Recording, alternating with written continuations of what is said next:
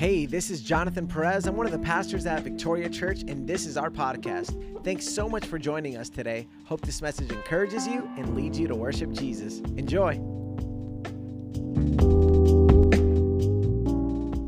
Maybe deep down inside, underneath your beautiful Easter outfit, right? Underneath uh, that, that smile, that you got to wear or whatever, you know, you might be experiencing some of these things that I'm going to be talking about today.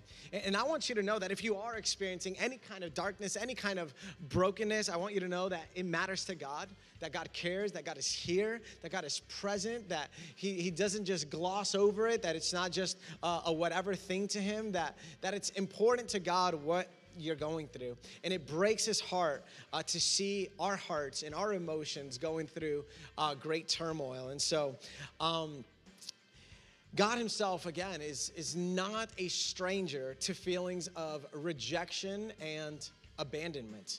I mean, He's been experiencing these things from the very beginning with in the garden with Adam and Eve as they rejected him. You know, when they chose to reject and abandon uh, God's ways. And, and this rejection uh, never quite, ha- hasn't quite ended yet. God continues to be rejected by uh, society and people and individuals and communities and families. And, um, Jesus also was, while here on earth, was also rejected. He was also uh, abandoned. And leading up to the cross, I, want to I want to take you guys kind of on a journey through Jesus on the cross to resurrection. Leading up to the cross, he he asked his disciples to pray with him one hour, and they could not or they would not. And instead of being united in prayer as Jesus was agonizing, as literally scripture tells us that as he was praying, he was sweating drops of blood. This wasn't just some regular old prayer, this was um, a, a very intense moment as Jesus prepared to be arrested and crucified. And they left him alone. His closest followers abandoned him and we can call that kind of abandonment number one for Jesus. Number two, he was arrested, and guess what happens? His followers, the same ones that didn't pray with him one hour, them and a few more, all of them just scattered. They left him. And it was, again, one of his most critical moments. He had just finished serving them, washing their feet. They had just shared the most important meal of the year, and maybe, probably, even if they didn't know it, the most important year of their, uh, the meal of their lives, the Passover meal.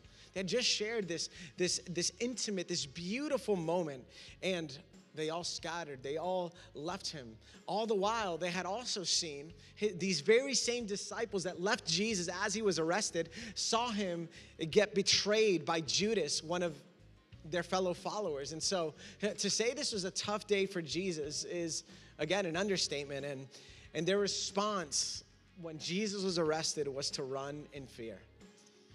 So, can you imagine for a moment how alone Jesus must have felt at that moment? And just kind of uh, picture yourself or, or be there. Just put yourselves in the story. And the story continues. Uh, even one of Jesus's best friends, his, his kind of inner circle of three, one of those three, his name is Peter, the one that he said, On this rock I will build my church, the one that was going to continue um, the, the calling, right? The, that was con- going to continue this charge after he resurrected. Peter denied Jesus to his face, saying the equivalent of, and forgive my French here, kind of, I don't effing know him. And I call this next scripture a dagger. Right as Peter literally curses or cusses, depending which one you use, he rejects Jesus, and here's what happens next. This is the dagger scripture. Luke 22 61 says that at that moment, at that very moment where Peter says, I don't effing know him, the scripture says, at that moment, the Lord turned and looked at Peter literally right in the face of the one that had given his all, of the one that had believed in him constantly, the one that Peter promised, No, I'll never um, deny you. And right there in front of Jesus' face, denies him. Can you imagine that? Tough day, tough day for Jesus, tough day, obviously, for Peter as well. And to make matters worse, this was right in the middle, just so I can set up the context so you can um, know what's, what's going on here. This is right in the middle of Jesus being tried unjustly. He was ridiculed, he was mocked, he was insulted with the worst kind of insults imaginable. He was spit at, which was one of the most degrading, I mean, that's degrading today, but in that day and age, that was just the, the worst of the worst. Like the lowest thing that you could do was to spit on somebody beaten, he was beaten, he was slapped in the face while blindfolded. His beard was plucked out, the crown of thorns, the whippings, and, and all these things that he experienced. Can you imagine the pain of Jesus? Peter's rejection added insult to injury for sure. So, my question is Are you feeling pain?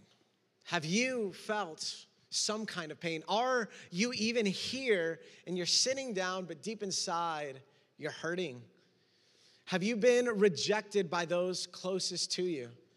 Jesus, the good news is that even if you have gone through this, even if you have experienced this, the good news is that Jesus knows what you're going through. He likely went through worse, could we all agree? After just listening to that little tidbit, and that's not even the full, the, the full story of it. And the good news is that rejected, the one that was rejected, the one that continues to be rejected, will continue to draw near to you, even if you reject him today. So let's fast forward to Jesus on the cross. Scripture tells us that Jesus was beat so bad that he was unrecognizable. Isaiah 52 14 says that his appearance was so disfigured that he did not look like a man. Isn't that wild? And his form did not resemble a human being. That's crazy. You know, like the first time I think I read this, I was like, oh, he just didn't look like himself. No, no, it's that he didn't even look human, is what the scripture says. The onslaught that Jesus received, even after being disfigured, continued on the cross. And we're going to check that out in Matthew 27 39 through 44. Matthew 27 39 through 44. And it says this Those who passed by were yelling insults at him, shaking their heads and saying, You who would destroy the temple and rebuild it in three days, save yourself. If you are the Son of God, come down from the cross. In the same way, the chief priest with, scri- with the scribes and elders mocked him and said, He saved others, but he cannot save himself. He is the king of Israel. Let him come down from the cross, and we will believe in him. Obviously, they're being sarcastic and mocking him. He trusts in God. Let God rescue him now if he takes pleasure in him. For he said, I am the Son of God. In the same way, even the criminals who were crucified with him taunted him. And so Jesus continues to get blasted from all sides. In other words, what the people were saying, you arrogant fool, where's the God that you claim now if he's really on your side? If he really takes so much pleasure in you, Jesus? I mean, he is receiving the worst of the worst. You're asking him, are you really going to trust in this so called God of yours with everything that is happening to you? Are you really going to put your confidence in him? So, how many of you have had their trust in God tested? A few of us, probably, right? Perhaps by the circumstances, by the situations, by the troublesome things that we experience. I mean, it is probably, and even then, it's a little bit of a challenge if we're honest, to trust God when all is well. That's pretty simple in a sense.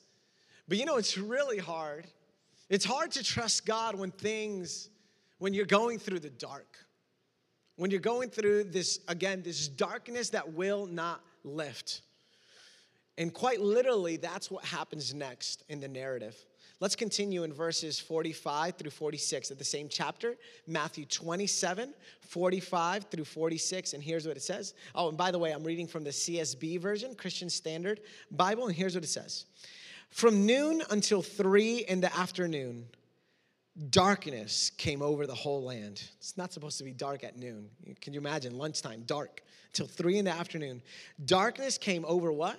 The whole land about three in the afternoon, Jesus cried out with a loud voice, Eli, Eli, lama sabachthani. That is, my God, my God, why have you abandoned me? Why have you abandoned me? Other versions of scripture say, Why have you forsaken me? And what we notice here is that the darkness came over the land. And I believe this is symbolic of God's justice and judgment over the entire human race. That's, what, that's what's going on here. God's judgment had to come down somewhere because all of humanity, they stood guilty before God. And the, and the judgment was coming in the form of punishment and execution. And at this point, God's holiness would not allow him to even look or be there with and for his son.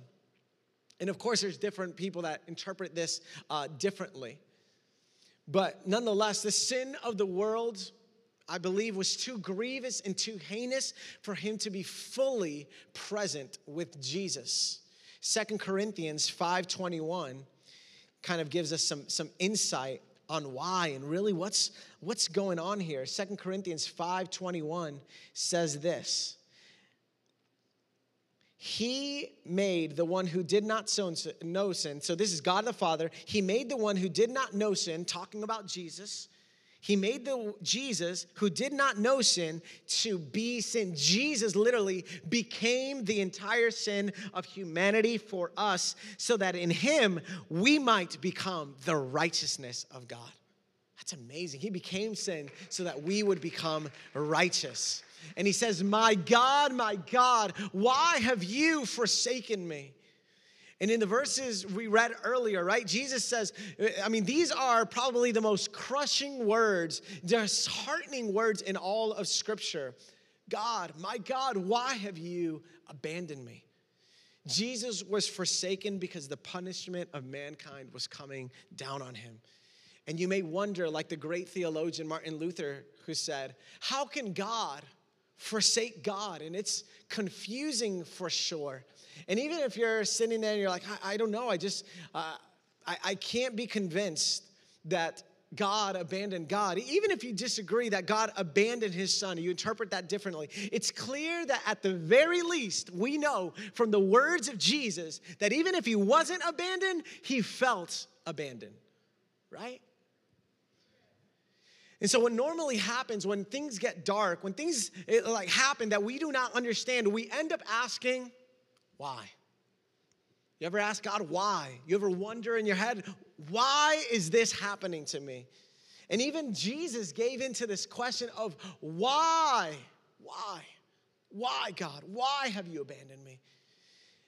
Normally, another thing that we notice here is that normally Jesus would refer to God as Abba, which literally means daddy or father. But here he says, My God, my God. Notice he's not saying, as you and I probably would at that moment, my head, my head, my hands, my hands, my heart, my heart, my friends, my friends. He's not complaining about those things, nor is he talking about his friends, nor his physical pain, because his physical pain and his relational problems aren't his primary concern right now. The worst part of the suffering that he is experiencing right at this moment is the loss of his greatest love. It's said that there is no greater agony than losing a great love like a spouse or a child. I mean, even just thinking about that, can you imagine what that must be like? And depending on how long and how close the relationship is, depending on the history that you have with somewhat with somebody that's close to you, the greater the agony. And so Jesus is suffering through the separation that is going on between him and God. A relationship that has existed from all eternity. And so, can you imagine the pain he's feeling to be separated from the one who he's never been separated from for even an instant for the entirety of his literally eternal life? I mean, the love that Jesus and the Father have for one another makes the most romantic relationship look like nothing in comparison. This is heavy. And, and notice Jesus again, he says, My God, my God. And he uses that article, my. My. Like, God, you are mine. And he's lost that intimacy. He's saying, My God, my God, I've lost you. I've lost you. And on top of that loss, Jesus was experiencing the greatest pain that any being has ever had to experience in his soul and his spirit. Can you imagine wearing, bearing the weight of sin of the entire world? How many of you guys you ever felt guilty or ashamed for something? Right? I mean, doesn't that feel like a load and a weight on you to carry? And can you imagine? Jesus is bearing the weight in sin, not just one of one person, but the entire planet. And he's taking on the eternal suffering of the world right there on the cross. It was as if he was experiencing an infinite amount of eternal hells all stacked on top of one another. And he was taking it all for us with seemingly zero benefit for himself. And Jesus, in the midst of the worst abandonment, he continues to trust God. So here's what you need to know Jesus was separated and abandoned by God so that you wouldn't have to be. Jesus was abandoned by God, separated by God, so that you wouldn't have to. You see, the, the worst days of my life, I, I don't know what that what those what the worst days of your life look like, but those are the moments where I feel distant from God. It's, it's those moments where I have felt that God has been distant from me, which of course is not true, but that's the way I feel. And one of the things that I've been learning as, um, as I grow up now, right? Uh, I, I'm learning that instead of asking why, there's actually a, a better question to ask. Instead of why, I'm learning to ask God, what? Not God, what? Not God, what are you doing? But rather, God, what are you doing? What is it that you're doing in this moment? What, what is it that you're doing right now in this in this stage of my life? What is it that you're working on even throughout this problem? Because i, I don't want to miss what god is doing. God what do you want me to see? What am i not noticing? What am i focusing on? And what should I be focusing on? God, what is your purpose behind all this? God, what, what is your plan? And so I really, I strongly encourage you that in the midst of your pain, in the midst of your abandonment, rejection, whatever it is that you go through in life, instead of asking God why, ask God what.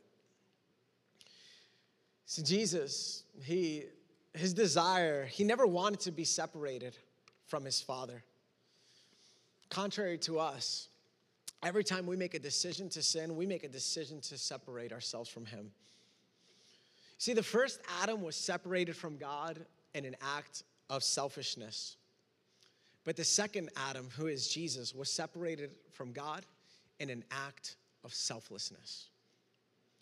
So that you, again, so that you and I wouldn't have to be separated ever again. And I don't know if there's anybody here, I'm kind of landing this plane, who feels even remotely distant from God here today. But if that's you, I just want to remind you that you don't have to feel distant any longer. Because if we fast forward to the resurrected Jesus, he gives us some of the most powerful words. In fact, I think it's five of the most powerful words in all of Scripture. We're going to see what he tells his followers.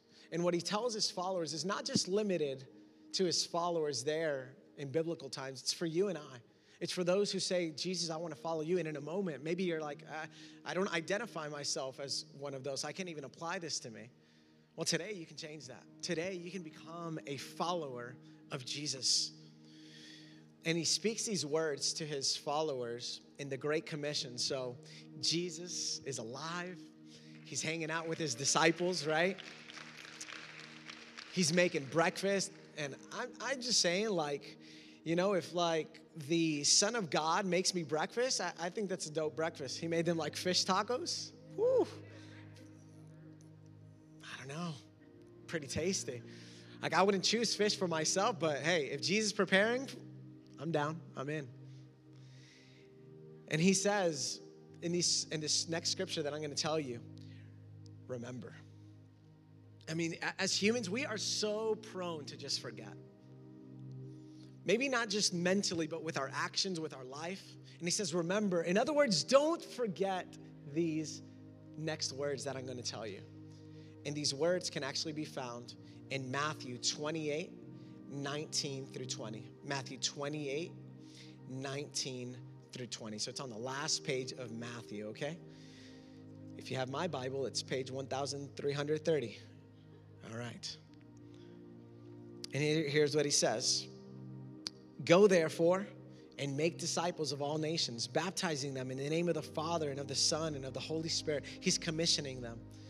Then I want you to really see, check out this verse 20, teaching them to observe everything I have commanded you.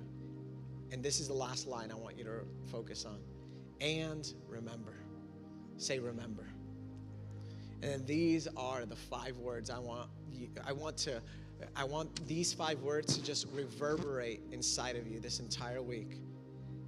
I am with you always. Man, let that sink deep. I am with you always. And then he just makes it even better to the end of the, of the age.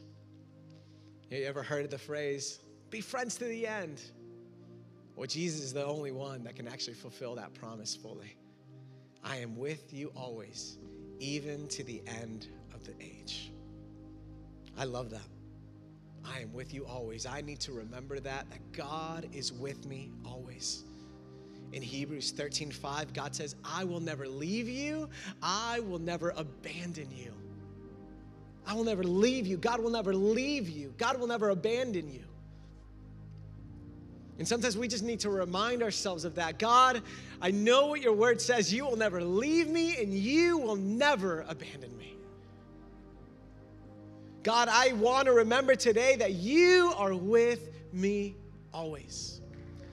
There was a moment, um, a time back, and there's a whole story behind it, but it's hard to even put into words, but it was just one of these God moments. That's all the way I can, it's the only way I can kind of describe it. But the Lord showed me a movie of my life. And He showed me in, in uh, forgive me if I get emotional, I'm just emotional, right? Um, and I saw this movie of my life in all these dark moments where I wondered where God was. And God began to show me exactly where he was in my darkest moments, where I felt rejected, where I felt abandoned, and where I felt utterly alone. And it was his reminder I am with you always, Jonathan, just as I have been with you always. In your deepest struggles, in your biggest pain, in your worst insecurities, I have been you, been with you in the darkest of nights. And I want to remind you that I am in no way more special to God than you are. He is with you and He has been with you, and He will never leave you and He will never abandon you. So, if the resurrected Jesus promises to never leave you or abandon you, please tell me what else do we need? I mean, what else could you want? You've got God on your side. You know what this means? It means that God is with you and God is for you. It means you can get through anything.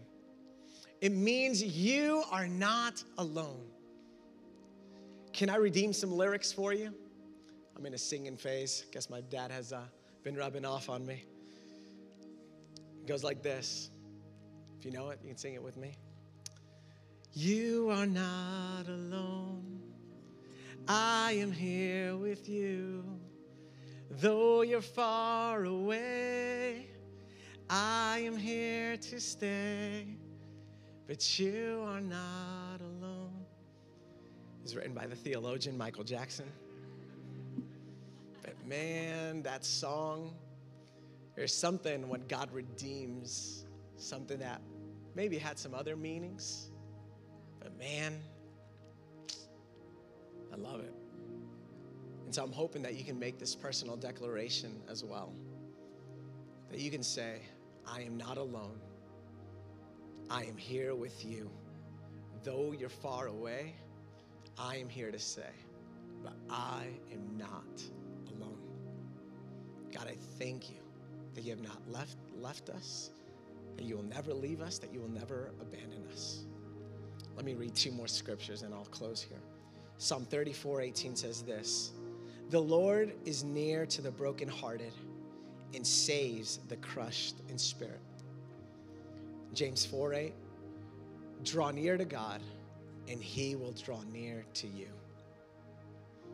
And don't forget, God is with you and God is for you. Jesus, I thank you for this time together. I thank you, Lord, for your word. I thank you for the reassurance that you give us today, for the reminders, Lord, that we need to know that you are with us. I want you to imagine how different your life would be if you fully embraced and believed the truth that God has never abandoned you. Jesus is here with open arms, ready to receive his children. So I want to do two quick invitations right there from your seat. If you're here today and you really needed that, you really needed that reminder that God is with you always, I want you, real quick, to put a number one just right here on your lap, right on your thigh. I just want you to put a number one if you needed to hear that. Or if you heard it and something just really sank in deep, I want you to put a number one right there on your thigh. And secondly, if you're here in this place and you found yourself perhaps far from God, distant from Him, and today you want to reconcile or you want to give your life to Jesus again, or maybe even for the first time, I want, to, I want you to take your hand and put a number two right there on your thigh. Just take a number two and put a two right there on your thigh. Jesus is in this place and he is loving and he is forgiving and he is redeeming and he is saving and he, and he is removing all guilt, all shame. He is closing the gap. He is removing everything and anything that has made you feel distant. So just put a two right there. And so if you put a one on your thigh, just so I can kind of see, kind of feel, make a feel a feel for the room. I want you to put a one real high in the air. If you put a number one on your thigh, awesome. Yeah, so I expected. Amen. Amen. Keep your hand raised as I pray for you.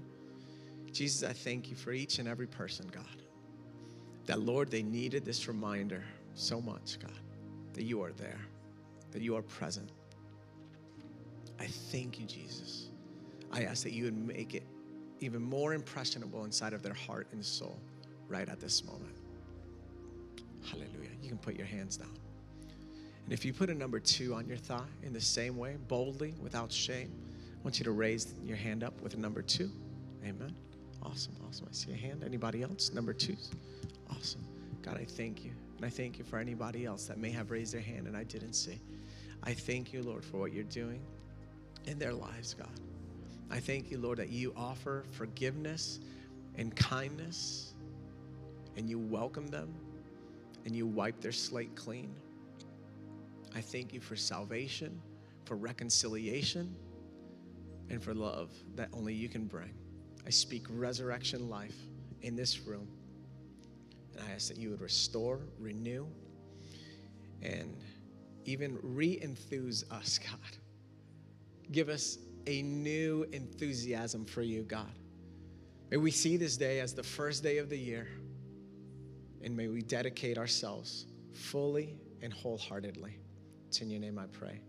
Amen. I want to give uh, this this book uh, to the young lady back there. I think we have a couple books over there. That book is a gift for you. It's called the Life Book, and I know it's gonna uh, be very beneficial. If anyone needs one of these books, uh, Life Book, it's super great. Um, got the Gospels, got some Scripture. Uh, you can ask one of the ushers, and they'll hook you up at the end of the service. All right, if not right now. Love you guys. Thank you so much. Happy Easter. Jesus is alive.